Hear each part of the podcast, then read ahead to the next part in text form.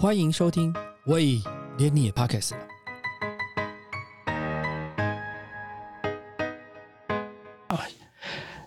了。跌顺里头心来口，移山倒海难回路。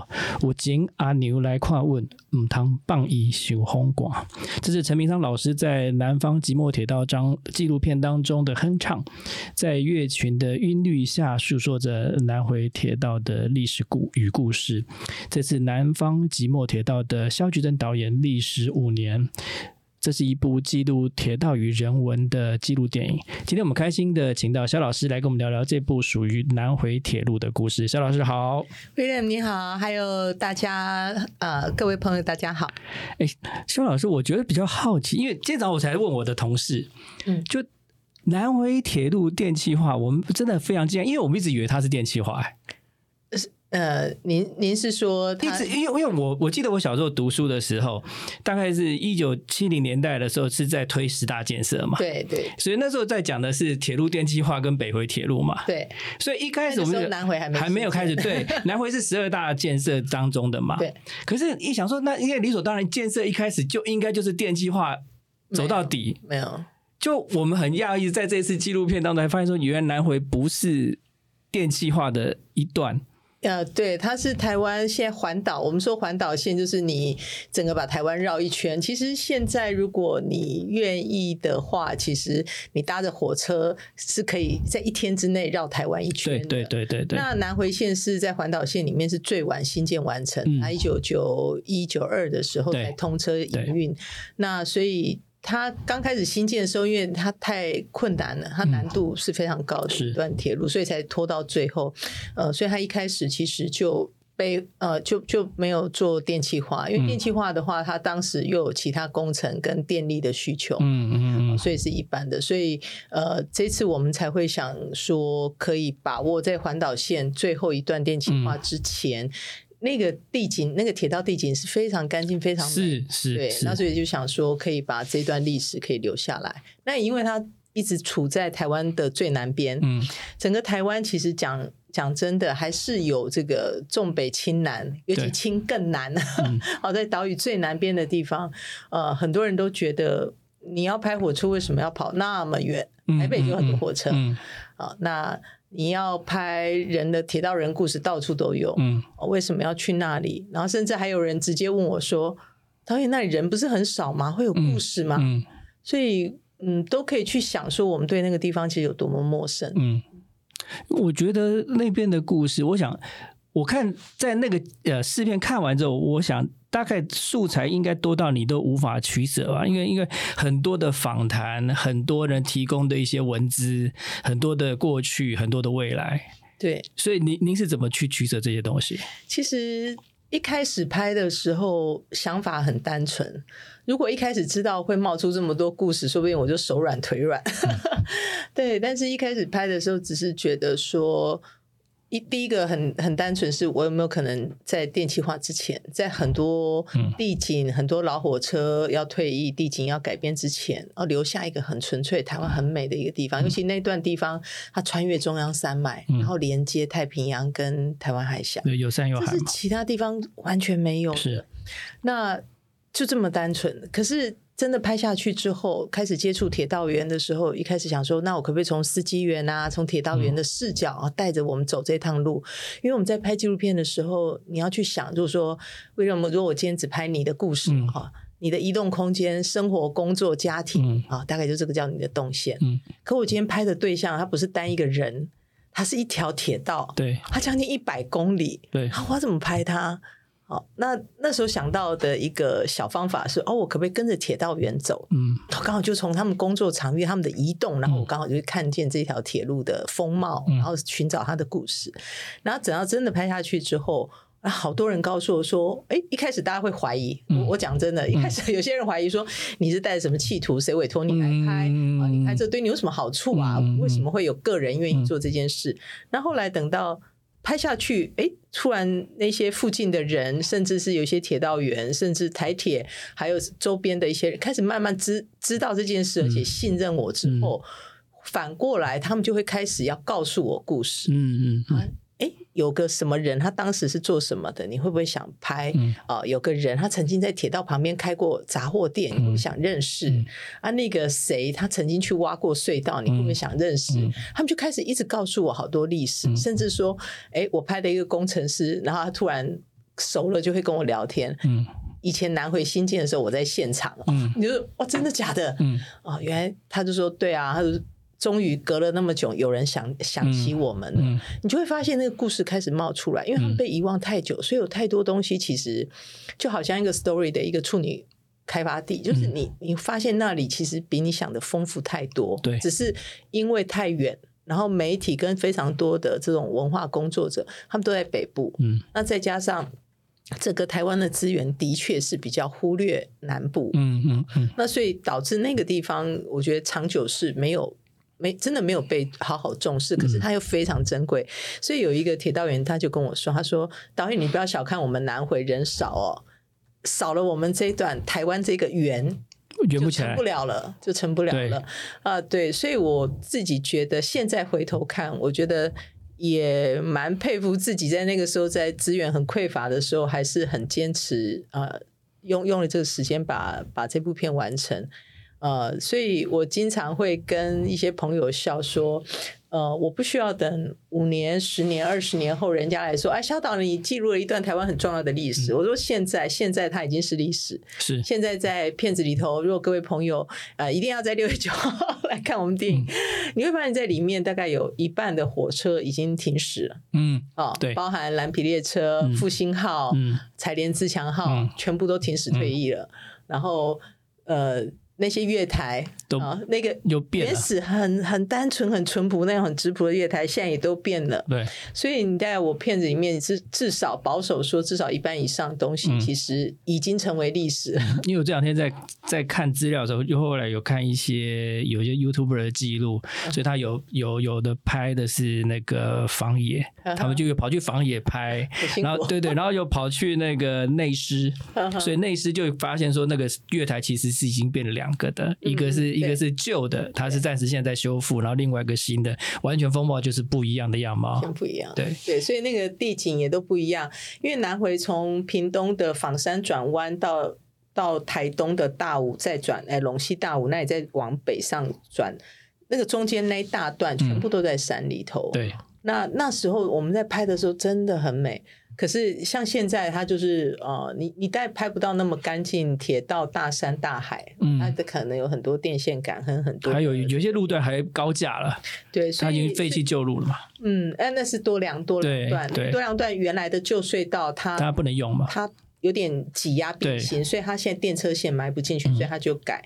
那你 就所以，但在拍的过程就有人说。那这样子，我们是不是反对改变或反对电气化？那我会跟大家说，我其实不反对电气化，嗯，或者是说这是一个科技进展你不可逆的，嗯哦，就说虽然我们觉得偶尔大家其实坐一下慢车也蛮好的，放慢。现在大家很流行漫游，台北人那么快，到底得到什么？就是你觉得慢也挺好，可是整体趋势大家倾向要更快一点。所以你电气化那个是一个不可逆，但是我们能不能在改变之前，把一些珍贵的东西跟重要的东西留下来？我想这是回到了一个文化工作很很很重要的一个思考，就是说我们不是阻挡或或不希望改变或不希望进步，而是你在改变跟进步的同时。我们留下什么？然后我们怎么教给我们未来的孩子，让他们知道说，曾经哦，我小时候，或者是曾经哦，台湾在住在这边的人哦，他们是经历过什么什么事情的？我觉得这样的一个文化资粮，你没有留下来，他就不会有故事，不会有故事，就不会有历史。那未来的孩子们，他对台湾这个土地的文化认同是什么？嗯，这是匮乏。因为你讲的这个问题是本来是我设定的第一个问题，因为我我我的好奇是说，因为。对于一个营运三十年的南回铁路，而且就像您刚在一开始讲的，其实，在中间当中的每天的运送的呃客呃客人的数量，其实是没有那么多的。对，那有些站可能一年平均一天可能只有一个人上下这样子。对，然后这样情况之下，对营运三十年把它电气化之后的意义到底是什么？另外一件事情是说。不比较好奇是人人很奇怪，是在现代的变革之下，说就不断的往前推陈出新，然后。可是当你要去推陈出新的时候，你却又拼命去抓住那一段没有变的尾巴。可在你在它是你的日常生活当中，你又觉得说它好像是阻碍了你前进，你又好像又希望它推陈出新。这个这个矛盾点好像是在不管放在前或者放在后，好像都有各种讨论不一样的地方。所以现在整个社会越现代化，恐慌症、焦虑症、分裂症的人越来越多。真的，就是你你你看你我看到你的那个影片的。呃，一开始是在迎接，有一段是在迎接这个一九九一年的时候，迎接南回通车的时候，所以沿沿途沿站大家都是很热忱的在欢迎这件事情，然后很高兴这件事情。另外一个是在二零二零年的时候，要最后的蓝皮要结束的时候，又有很多人抢着去赶搭这件事情。可中间有很多过程当中，不是我们的日常，我们可以不需要干嘛，我们就可以。只要你愿意走到了，就开始就可以搭一段这样的旅程。可是好像都不愿意这样做。是你你没错，你看到了看到了这种中间其实对有一些小小荒谬感啊，但是你只能说人人就是这样嘛，你得不到的有时候就就很美啊，然后快失去的 快失去也很美。平常不懂珍惜，那这种这样的一种心情，你套用在日常关系、情感关系上面，对，哎，都很那样的。平常不当他一回事啊，然后快要不见了，呃，快不见了，不小心摔破一个杯子，哦，我我好爱他，我好舍不得他啊。情人要跟你分手了，这时候才发现，哦，天哪，他对我多么重要。呃，我我觉得。人都是这样子，人都是这样，所以快失去的时候，突然就觉得好珍贵，我没有留下他的记录。嗯，所以我在拍刚开始要拍这个题材的时候，嗯，有一些铁迷就一直跟我说：“肖导，你赶快拍。”因为我那一开始有点犹豫嘛。嗯嗯。那那时候他们大家就会觉得你你你要赶快拍，因为那时候花东线电气化的时候，大家没有意识到它会有什么样的改变。嗯。啊，那那时候很多的记录都没有人做，嗯，然后大家就突然发现，哎，整个已经长不太一样了，然后就发现当时记录很少，所以我这一趟在拍摄过程中，也有很多铁迷其实也同时有在做拍摄，嗯，但是他们的拍摄，因为他们毕竟有些人是个人的力量嘛，或他们就是做平面摄影，嗯，那所以呃。他们大概就是用他们的方式去做一些记录，那我也从他们的呃，他们比我启动甚至更早，嗯，那我也从他们那边得到蛮多协助，嗯，但是我们做这样子的一个纪录片的拍摄，其实那时候真的是也是觉得有一种使命感吧，嗯，然后嗯，拍很辛苦，但是现在觉得蛮值得。没有，我觉得其实你除了在记录这段，呃。过程就是从电气化之前到变电气化之后的这个过程，对，其实我觉得你还做了一件很重要的事情，你让我们知道这些铁道员他们是在什么样的环境下工作。嗯嗯，其实那个工作是我觉得是状况是不是很好的，很辛苦啊。其实你会发现，我不知道，嗯，我我们现在这样讲，希望诱惑的 可以可以呃听到听到我们这段啊谈话的朋友可以来看，就是。我们对南部的忽略，或者是说，因为台湾只剩环岛系统只剩那一段没有电气化，所以会把很多已经电气化的地方，它的一些老火车、老车都是往南回送。所以在南回那里，你会看到很多的老车。嗯，呃，我在拍摄过程中，在司机员后面，通常是我掌机，我自己掌机。那那些机车头，机车头就是火车头啊。他们的年纪长都比我还大，是，因为那状况就是很糟糕，非常。所以，但是就拍摄上来，你可能觉得很有层次啊，因为它的它就有点斑驳嘛，然后它有一些那种，嗯，怎么讲，就是你你可以看到那什么纸啊、电风扇啊，甚至那个那个很多地方其实也也不能写东西上去，他们就会很困难用立可白在上面写一些记号。非常老旧，非常老旧，所以在那里拍，我很深刻的，就是我们常常搭火车，可是你第一次去知道说，哦，原来火车是这样在走，原来火车头有一个人这样在守护或引导我们。然后当我真的站在这些司机员的背后在拍的时候，我才发现开火车好危险啊！开火车压力好大，你坐在后面很舒服的睡觉，很舒服的从 A 地到 B 地，你。没有感觉，只有一直在看时间啊，快到了没？快到了没有？我要不要下车？可是当你真的在上头的时候，你才发现，当你眼睛看着那个轨道在前前进，然后时速大概百公里，然后完全是开放式轨道，那个轨道上面不知道会跑出什么样东西，然后那个弯道，然后。坐在车厢不觉得弯道，我们都觉得是理所当然的，但是他他是其实他的压力是很大的。对，然后你要拖这么重的一列车走，你看我们平常在高速公路上开车，假设时速一百，你都要保持安全距离。前面车如果突然踩刹车，有时候你三字经讲话就骂出来，那怎么可以这样子？然后你刹车距离不够，你就撞上。那当一列火车是这么重的时候，它的刹车距离要至少八百公尺。是。八百公尺，所以你还要看到那么远的地方有什么状况，看不到八百公尺，对，所以那几乎是不可能的事情。对，所以当你看到，通常都是刹不住。嗯嗯，所以他们其实承受的压力很大。嗯，那我经常听到他们会遇到各种危险啊，呃，或一些死伤事故啊，甚至有人就跑到铁轨，你知道愿意他自己就他自己去去做什么事情这样。那个司机员创伤都很大，所以后来听多了之后，当我自己在站在司机员背后，在在火车头前面的时候。我也会在想，哇，如果这时候有什么状况，我要往哪里跑？他们跑不，他们没地方跑，就位置真的很狭小。我只能我的拍摄也经常在一个五六十公分的那个很窄的通道上，我的位置我只能站着。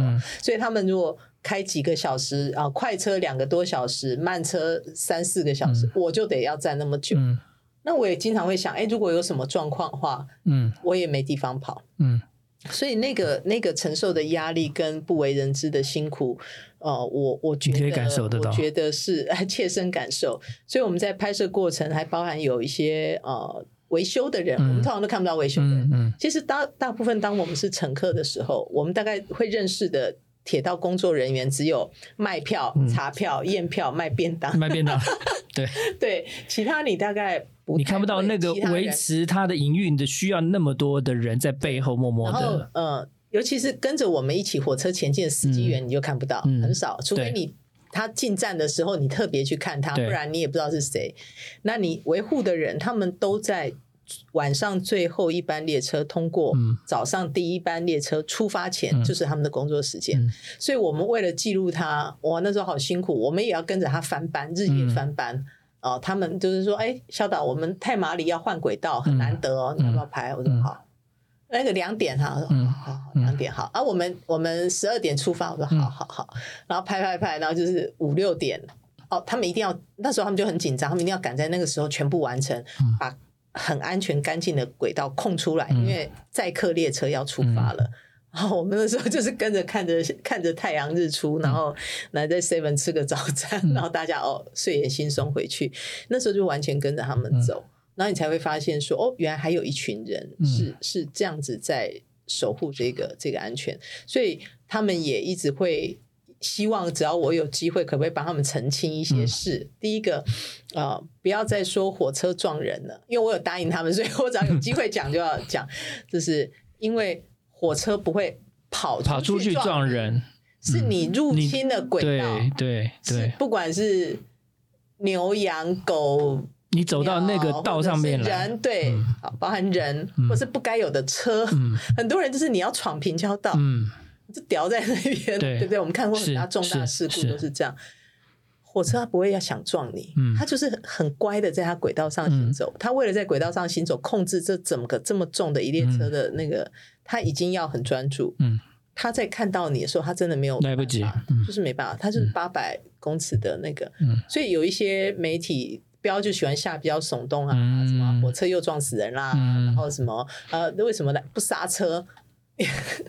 他 他没有办法立刻停止，他他不行，他就是他大概就是这样子。那你更不要讲，你现在换电车跑更快啊，普悠马都一百二、一百四，你光想想看，你在高速公路上，你时速一百二，你要刹车，你要多少刹车距离？是，它是你的几十倍重，是，你要用多少距离刹它？所以我觉得在这一点上面，他们都一直跟我说：“哎，你帮我们澄清。”但是我也想呃提一下，就说我。虽然我们讲说，我拍了蛮多铁道员前线的故事，可是其实透过这部片，我并不是只谈铁道员。我想主持人看过，应该很能感受到。我我觉得，嗯，我蛮想透过这些人的故事，去呼应或唤起我们每个人的铁道记忆，我们每个人的火车记忆，因为在我们成长。历程里头，因为我也中年了，我是南部小孩，我在高，我住高雄，所以我们南部小孩，你要能够求学或出外工作，都是靠火车。然后我们又不是家境富裕的人，你也没私家车，在小时候，然后你飞机坐不起，当时也没高铁，你就是唯一选择，大家就坐火车。嗯，所以那对我们来讲，其实是成长记忆里面很深刻的一段。所以我觉得那个是台湾，我觉得火车它。记录了台湾庶民生活移动，它是一个轨迹。它其实是一个很重要的交通工具，因为在没有其他的个工具运输之前，其实火车其实是一个很大量的，同时可以让你抵达的。对，然后你要想想看，我们还有多少生命中很重要、珍贵、忘不掉的时刻是发生在火车站、月台上跟火车上？对，你要看那种依依不舍、离别的，啊，或者是或者相见的，对，然后那个妈妈啦、情人呐，那月台上啊，分手啦，对对，分手就是在车厢上默默流泪，对，你就会看到那样子的那个那个记忆多深刻，所以。很多人说：“哎，那你拍铁路是不是台铁委托你？”我说：“不是，嗯，因为我我虽然有记录到一些铁道员，但是真正想透过这部片，我拍的是南回铁路，但不只是南回铁路。我在讲的是整个想谈整个铁路的人文。对，我我们在台湾就这么小，嗯，一圈就把我们框住。那我们我们的长途旅行跟我们生命的轨迹有多少，就是跟着这个轨道在移动？那我想。”呃，如果如果大家是常常会在各县市跑来跑去，你也一定会知道，台湾的各个县市城镇重要的据点，就是从火车站没错。开始长出来，没错。所有的老聚落，所有最早开发的地方，就金华区都是在火车站开始，对，从火车站然后辐射出来，对。所以现在要都更，或者是现在要这种比较老旧的，大概也就在火车站附近，因为它是最早开发。然后那里的，你如果想做填调或者是了解台湾的庶民发展史，那里精彩极了。通常各种行业都会有 饮饮食嘛，然后住宿嘛，各种玩乐什么都有嘛。场所对，深色场都在附 近。要要离开，要要要移动都很快速的，可以可以可以到达的。嗯，所以所以它不只是。嗯，台铁，嗯，它其实是我们每个人成长记忆里面很重要，甚至我觉得它应该是台湾你要去研究台湾的社会经济发展，它其实是很重要的一个空间场域。对，但很可惜，就是我们在过去一直把这个部分列在交通部或交通管理，嗯，所以它被视为一个工具，嗯。所以，当这个功能性有的时候，哦，你就觉得好棒棒，它有能用，但它不会跑或它退役的时候，你就觉得哦，它是废铁。嗯。可是我们对它就少了一种思考，叫做文化思考，嗯，跟文化上面的一种一种理解。那我是很想透过这部纪录片让大家去想，它不是会动就好，嗯，而且它不是把你载到那里就好。而是它本身是一个见证，嗯，那我觉得它也是一个，它是一个见证，中它是一个故事，是每一个列车头它有它的故事，是，所以我觉得那个是很想透过这部纪录片跟大家分享的。我记得早期的时候，我们在讲谈台北捷运在把电那个铁道改建的时候，其实有在讲那个南港的那个转运站嘛，就是它有一个以前的铁道转运站，就有很多的那个火车头的那个可以出出来可以调动的那个那个嘛。现在彰化有一个，对对。对对对对对，就大大家会对那种东西的印象就会很深刻，说知道说那个东西其实是代表什么意义。那它曾经是见证台湾呃铁铁路，铁路其实是一个台湾很重要的交通运输的的建建设之一啦。我刚刚在讲到十大建设，其实有两项就跟铁路有关吧？嗯嗯嗯，对。所以其实，而且在我们访谈里面，我发现真的是更是贴近庶民生活。嗯，我遇到好几位铁道迷哦。嗯。你这样说，他们为什么那么喜欢拍照？为什么那么迷恋火车？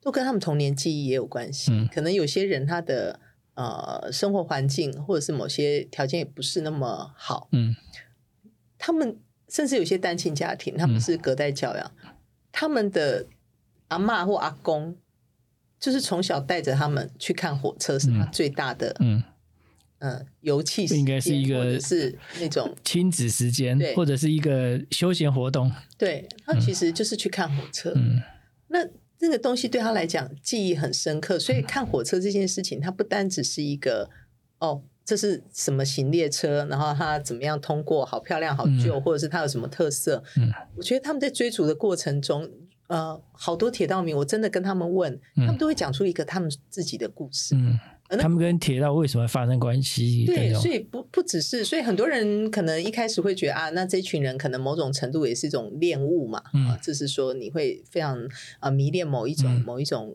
标的。那可是跟他们聊了之后，发现哎，背后很多都有故事。嗯。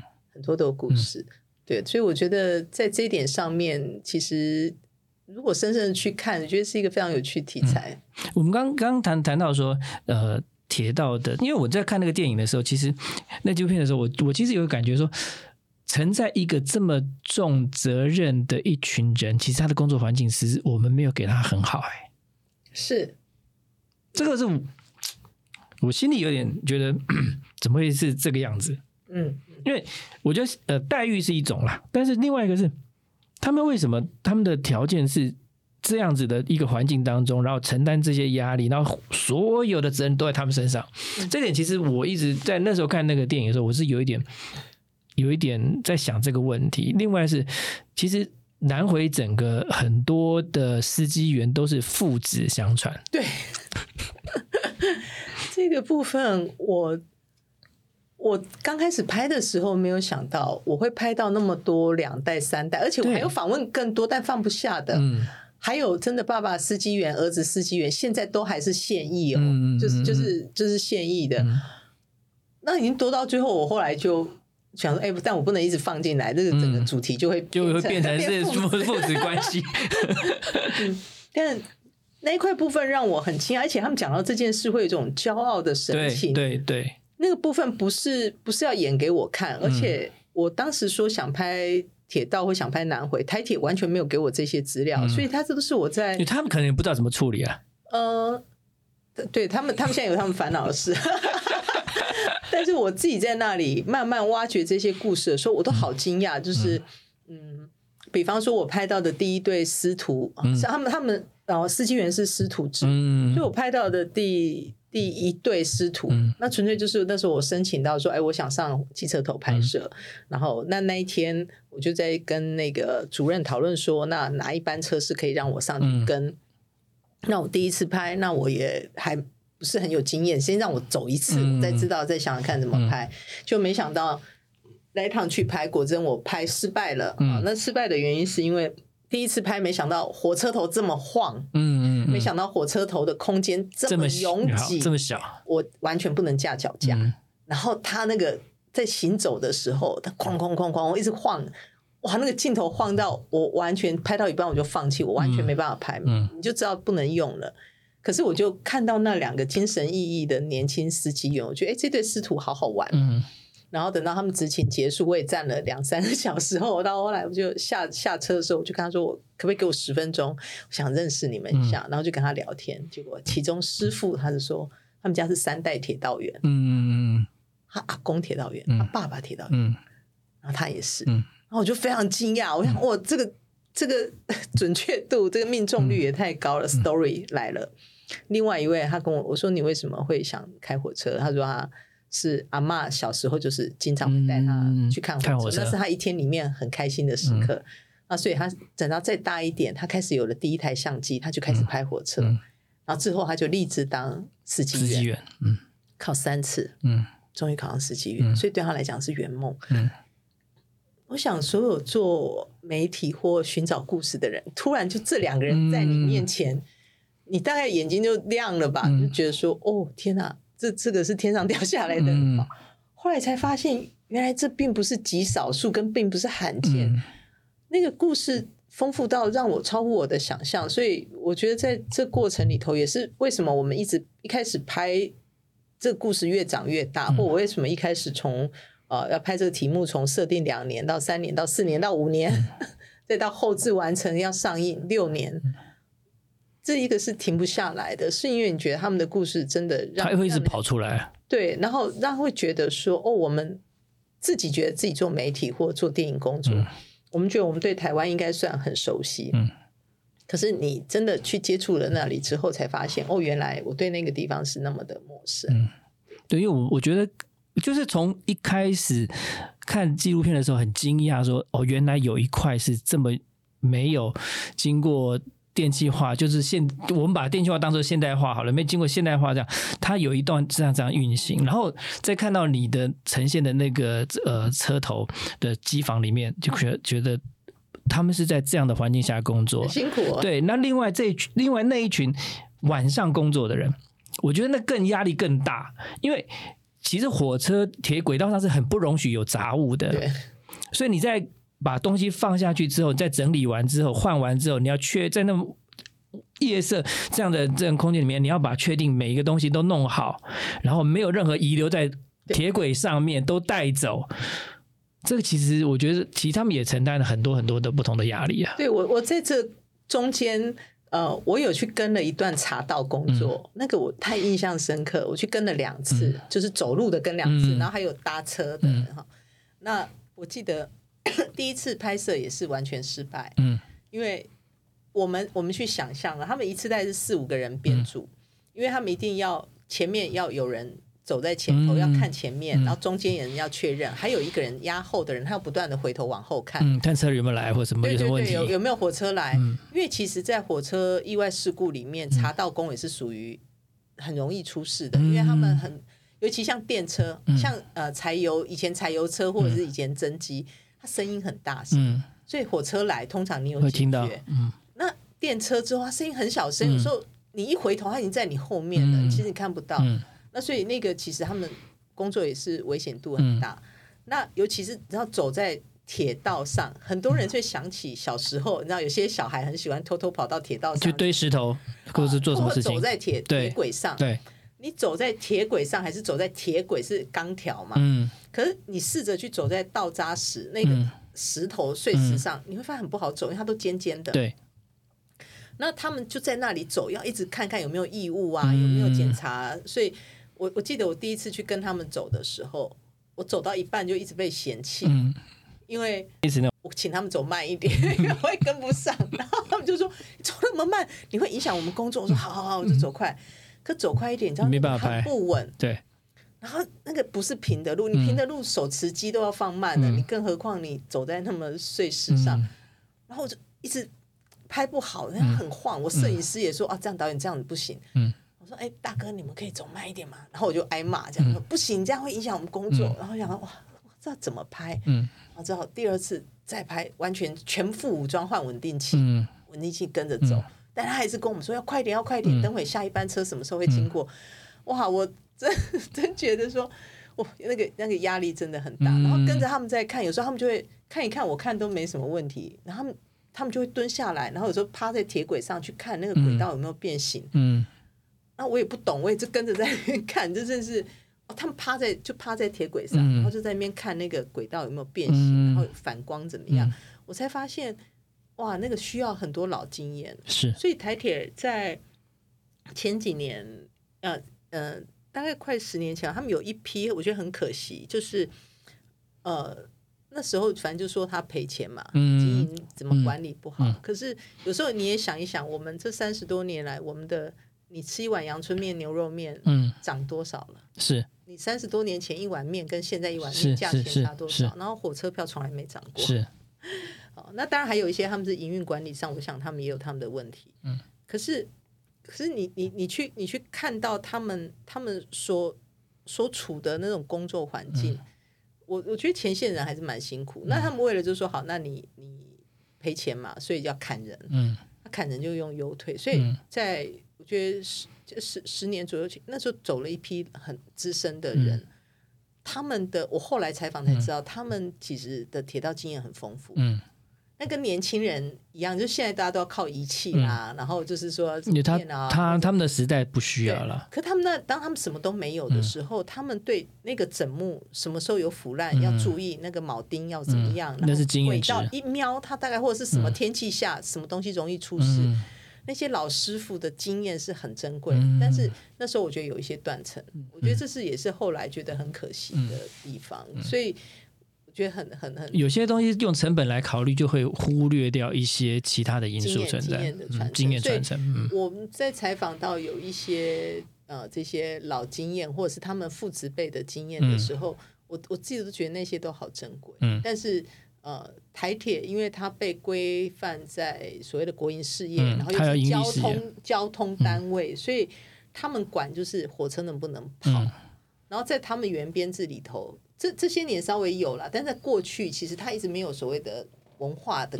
文资的概念，所以他对于他们很多这些老员工哦，很多的这些这些很很棒的经验或故事，我觉得呃留的都不够多啊，这这也是我觉得可惜的地方。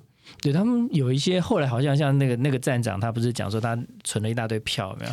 对，对他，然后有一些东西是为了要自己繁荣这个站，然 后自己弄出一些弄出一些一些一些花招赚钱来补贴家用。其实就是会觉得说，其实我现在觉得整个架构起来是听起来就觉得哪一个段是怪怪的，就是好像这些责任是不是应该轮到那些站长身上？他应该他有更大的责任，可能是要去维持这个。秩序，或者是维持这个呃整个铁道运输的安全，可是他还要去负担营运上的责任，所以他要去帮这个这个在赚钱，去想办法，就是我觉得看起来就觉得嗯，怎么会是这样哦？所以我觉得其实，在看这个电影当中，其实看除了这个地形样貌的改变之外，我觉得看很重要的是人，对那些人的关系之间的互动，跟他们自己彼此的情感。而且他们首先，我觉得南回的那条线上的那，你所有访问到人，好像就一家人，对每个人都知根知底，这样每个人的发生什么事情，每个人的心情怎么样，发生什么，经过什么样的经历，其实都很清楚这样的过程啊。我我自己在拍的时候，我觉得也有一个很重要，就是我们因为花的时间够长，所以我们跟他们之间的信任关系跟拍摄关系，我觉得是是很好的。然后另外一方面。也可能因为他们在真的在最南边，嗯，呃，平常很少有人关注他们，嗯，所以然后南部嘛，南部人也比较淳朴，嗯，比较愿意讲。所以当他把你当成是朋友，嗯，当他把你当成是是可以信任的人的时候，他们很愿意跟你分享。所以我在拍的过程中跟他们相处，我觉得真的就像哥们，像兄弟这样子。我我我我我还蛮 enjoy 那个那个过程。那我不知道呃，William 或者是呃这个听众朋友有没有人看过日本有一部电影叫《铁道员》，那个高仓健超帅的，哦，站在那个雪地里，对对对对。其实台湾的铁道员的制度或铁道管理制度是成立自日日治时代留下来的。哦，那在日治时期代，我们台湾的基础铁路建设其实打打底啦。我们后来还当然会有一些调整跟修、跟跟跟重建、重呃重新的一个整理，但主要的基础建设是差不多哦，没什么太大的那个变化嘛。最主要北回段、南回段，那时候的技术没办法。嗯，那其他部分大概打好基础，所以它的整个铁道的管理制度，其实也是承袭自日本的铁道员的制度。所以他们在讲个趣事，呃，他们在喊，他们都要呼唤应答，司机员呼唤应答。我第一次上火车头，我完全听不懂他们在喊什么。他们因为他们每隔大概一两公里，也就有号志出来，啊，进站出站，他们都要喊，闭站闭塞，all right，什么出站，哎，出站注意，还有什么什么东西的，他都要喊。然后他们一开始一直在喊那个闭塞，all right，这样子。然后我在想，东西啊？嗯。一直喊，一直喊，我想什么？这到底是什么字？然后后来我就忍不住，他们执勤结束后，我就会忍不住问：“请问你们刚一直在喊那个是什么？”嗯，他就他说：“没有，比赛就好字嘛。”嗯，all all right，all right，all right。我说：“为什么为什么喊那个？”嗯，他说：“没有，师傅教的。”嗯，啊，师傅谁教？师傅的师傅教的。嗯，好好。之后你发现哦，那日本日本腔。哦，一开始我一直在听，我听好久，我就想那什么是什么字，感觉是一个很重要的字，可是我完全就是听不懂它是什么。后来发现哦，日本腔，所以而且他们说要这样子，师傅而且师傅要求你就是要这样念，就是要这样念，而且才有精神，因为他同时有一个手势要打出去，对，还有一个非常非常清楚的手势打出去，而且要打的笔直，要精神。嗯，那所以你你就觉得很可爱，然后就跟日本那一套其实是一样的。然后他们会有一种职人精神，嗯，也就是说，当他穿上那套制服之后，他就要好像守护守护那个。然后，所以这时候工作第一，嗯，旅客安全第一，守护铁路第一，然后家人、老婆、小孩第二、第三、第四。所以你如果有看过《铁道员》那个故事，你就知道高仓健那个很帅的 那个站长啊，他也曾经是司机员。可是你看他的太太跟女儿的那种遗憾，他们生命中可能是没有父亲或丈夫这个角色缺憾的。对，我在拍的这群人一模一样。我记得那时候我开始接触他们的家庭，开始拍他们的另一半的时候，我都跟我的工作人员讲说。妈呀，怎么跟那电影里面一模一样啊？怎么那个处境、心情几乎都是一样的？然后才发现，哇，那真的不是一件容易的事情。是，我觉得台湾就是整个铁道，就是有一群人默默在替你做一些你认为理所当然的事情，然后我们却把很多责任都加在他们身上。可是好像出状况就又要他们理所当然的承担。我觉得这个是大家可能在看这个纪录片之后，可能可以思考一下。我们是不是给他充足的条件？嗯，其实像呃，比方说这这几年间有两个很大的火车意外，泰鲁格发生事情的时候，我我人在花莲，所以我第一时间我在很快的时间就到现场。嗯，那其实感触蛮蛮深的。嗯。我有一位拍摄对象，嗯，就是我的记录的，嗯，你们在片子里头会看到其中一个年轻司机员，他在泰鲁格发生撞撞隧道的那个事情的时候，他其实人在花莲站的月台，嗯，因为我们一个东部就是你从台北，然后你坐到台东嘛，那中间会经过花莲，那司机的交接班，因为他们不能一次开那么长，那个精神会那种，所以他们大概两三小时一定要换班，所以。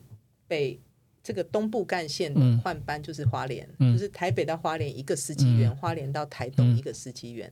那那时候在花莲月台上等火车进站的司机员，就是我的其中一个拍摄对象。那他就跟我分享，他说他那时候在月台，他在等等着那个那个四零八车次的泰鲁格号要来，然后。等了半天，哎，怎么看那个那个牌子上面是写误点？他想说，哎，误点哦。那然后后来误点白五分、十分就在追加。那时候他就觉得怪，他说是什么？是出了什么状况？状况会误点？然后就在想这件事情的时候，电话响了，然后机务段打电话来，跟跟他讲说，你赶快回机库，回回车库。然后，哎，有状况，赶快回车库，然后开另外开一台花莲的。普悠马号出来，把花莲的乘客载到，再回台中。嗯，然后他就说：“那泰鲁格号不进站了。”他说：“他们没办法进站。”然后他就就他那时候就觉得很毛，就觉得发生什么事，他就很紧张。可是他们就叫他快快快，赶快回车库。他就他说 整个跑啊，一直跑，一直跑的过程中，因为他们司机员有他们的网络嘛，然后就开始有讯息进来，就看到四零八嗯撞那个卡车撞隧道。他说那时候一边跑一边发抖，嗯，然后后来到他坐上。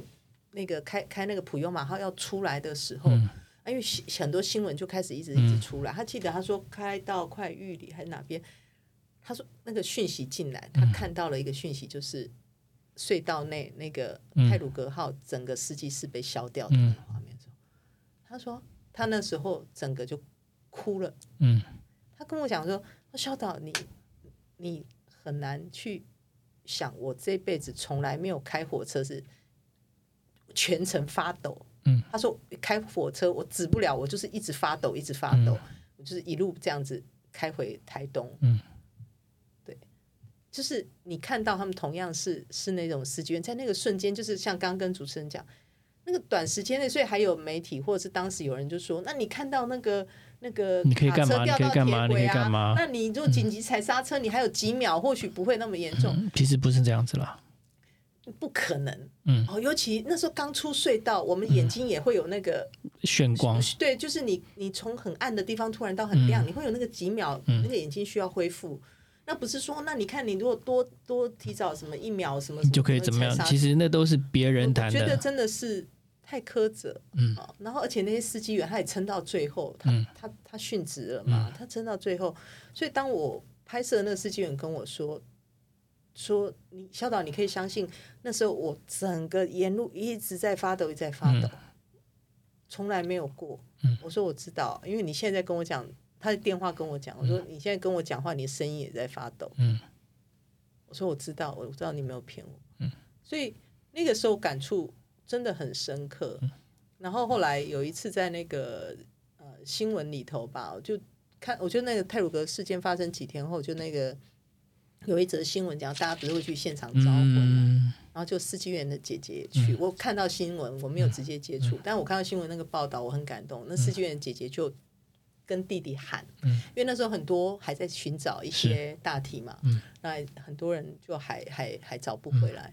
那时候司机员姐姐就喊说：“弟弟你。”这是你最热爱的工作。你说你已穿上这套制服，把旅客平安送到站，是你的，就是你的使命跟你的荣耀。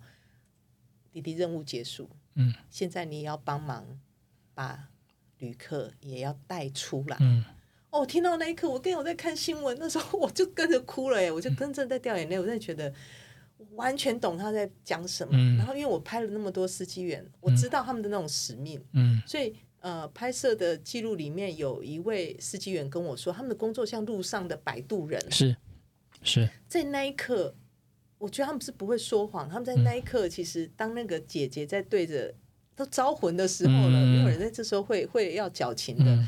他说的是真话。嗯，而且他们由衷认为是这个样子。对他们相信，就是说你是司机员，你要平安送到站。那现在任务结束，嗯，请弟弟帮忙把大家带出来。嗯。哦，我真的听得好感动，我真的一直忘不了这件事。我在电视机前面我就掉眼泪，就是所以我觉得，呃，台铁有他在经营管理上真的需要再做一些调整或思考，但他们也承担了国家要求他们不准涨价、不准怎样怎样的一些，所以你是在政策上的牺牲。是啊，是啊，是啊。那但是我觉得前线这些人，你不能让他们去承担这这一切。那前线这些人，我在接触下来。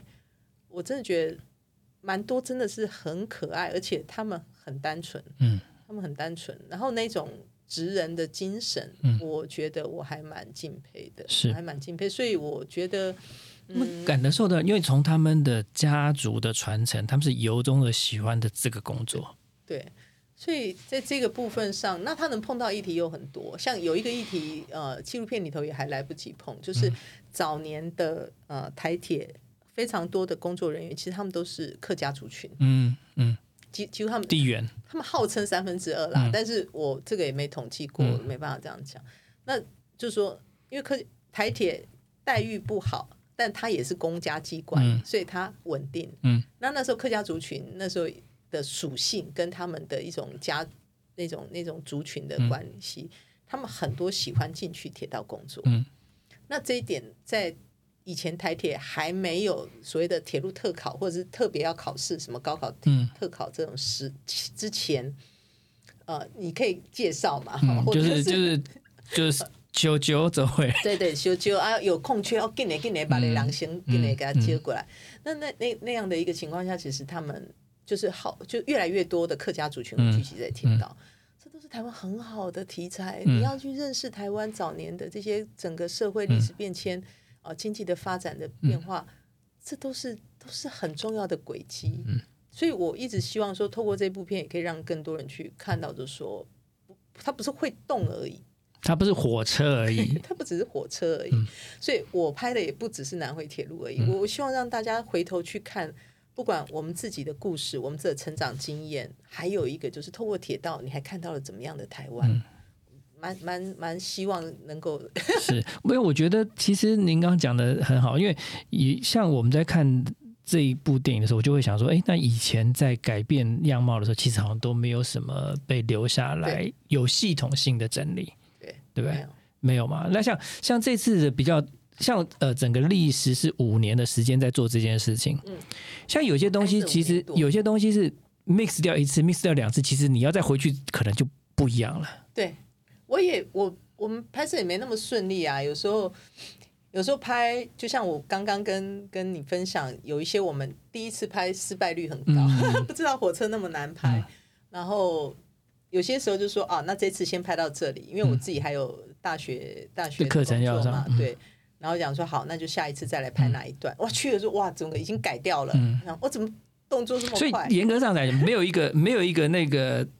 就是时间表可以对照，说它什么时候会变到什么样子？我我是在追时间，我在追时间，所以我觉得拍这过程中压力很大，就是你一直在追他，嗯，那因为他一直变，他的工程不会等，他不会等我啊，对啊，对他不会告诉我，而且那时候他他有压，他有完工压力啊，而且对铁道铁台铁来讲，他们反而会一直在问我导演，你不是已经拍过了吗？嗯。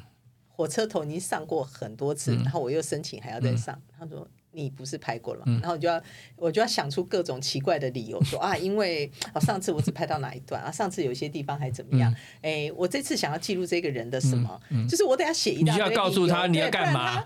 你看，如果只是新闻报道，他可能觉得一次就够了。他可能觉得行车记录器这样，你知道装在上面，他跑一段就结束了，干嘛跑那么多次？跟我说。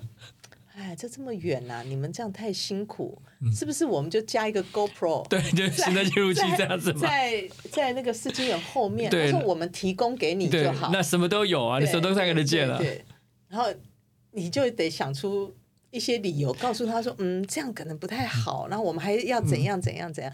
他们也会怕我啊，嗯，因为他们觉得说，到底在记录什么东西？他会不会拍到他们什么秘密或者不想怎样啊？然后。他们也会紧张，然后在想说，这导演会不会有别的企图？然后对别的用途会被引用来干嘛？中间有一段时间会会会这样，可是到真的到最后，好像他们也真的觉得我无害，就又更放松让我去拍，所以就就觉得都是因缘啊。所以疫情对这件事情的改变应该没什么影响了，所以对你的拍摄应该没有什么影响。中间大概有中间有半年多。